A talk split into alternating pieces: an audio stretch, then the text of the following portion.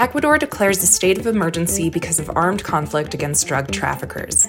So far, at least 14 people have been killed in the wave of violence the country is facing. After meeting with ministers, the federal government allocates more than 1 billion reais to confront the humanitarian crisis facing the Yanomami people. Now, the government will be able to take permanent actions in indigenous territory. 95% of IBAMA employees begin a strike due to poor working conditions. ICMBio employees also join in the strike. These are the highlights of Amazonia in five minutes that the Amazonia Latitude team selected to update you on what happened between January 5th and 11th in the largest tropical forest on the planet. On Wednesday, the 10th, Ecuador declared that it was in a state of internal armed conflict against drug traffickers in the country. Since the 8th, criminal gangs linked to drug trafficking have promoted a wave of violence in the country. Traffickers are holding prison officers hostage, and they invaded a live TV station and caused explosions throughout the territory. To date, at least 14 people have died as a result of the violence. The situation began after the escape of renowned criminal Adolfo Macias, known as Fito, from prison.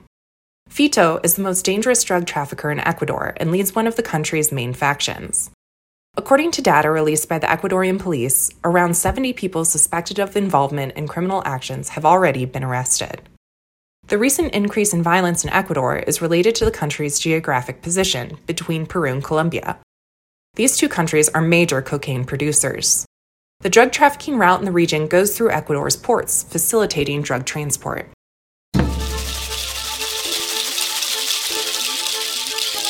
January 20th marks one year since the federal government declared a health emergency for the Yanomami people.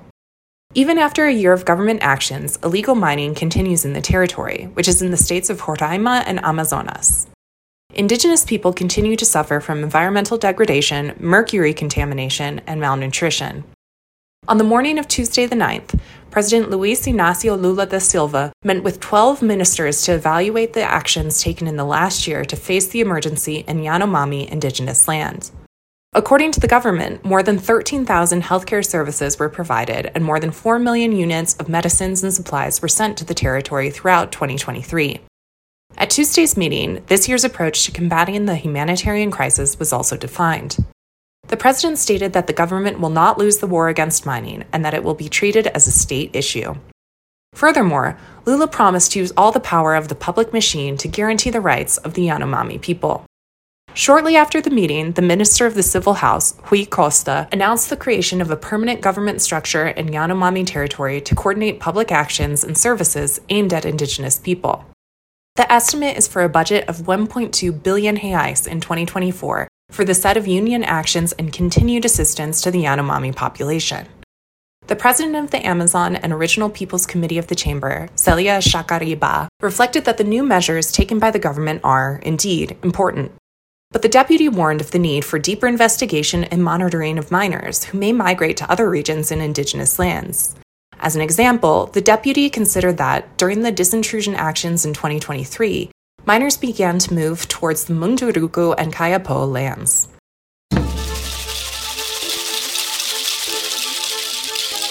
Around 95% of employees at the Brazilian Institute for the Environment and Renewable Natural Resources, IBAMA, have already joined a strike that began on January 2nd. The information was disclosed in an IBAMA document signed on Friday, the 5th. On the same day, employees of the Chico Mendes Institute, ICMBio, also decided to join the strike with IBAMA employees. Employees have been trying to negotiate a salary increase and improvements in working conditions since the second half of 2023. Now, they only carry out bureaucratic actions and have suspended external ins- inspection activities, which impacts the monitoring of environmental crimes and analyses for environmental licensing.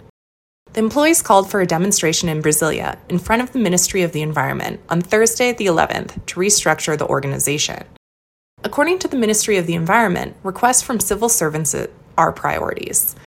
The ministry also stated that the first stage of the negotiation took place in October last year and that the second meeting is scheduled for February 1st.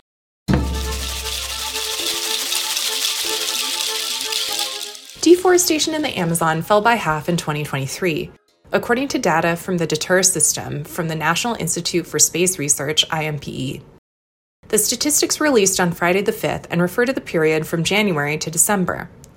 In 2022, when deforestation in the Amazon reached its record high, the deforested area was more than 10,000 square kilometers. In 2023, this area fell to just over 5,000 square kilometers.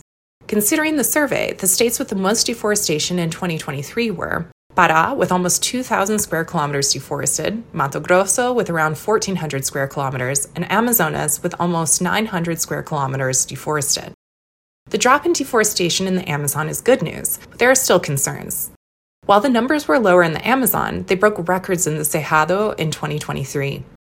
Almost 8,000 square kilometers were deforested in the biome, equivalent to more than five times the area of the city of Sao Paulo. Jessica Carey Webb, and this was Amazonia in 5 Minutes, in English, a production by Amazonia Latitude.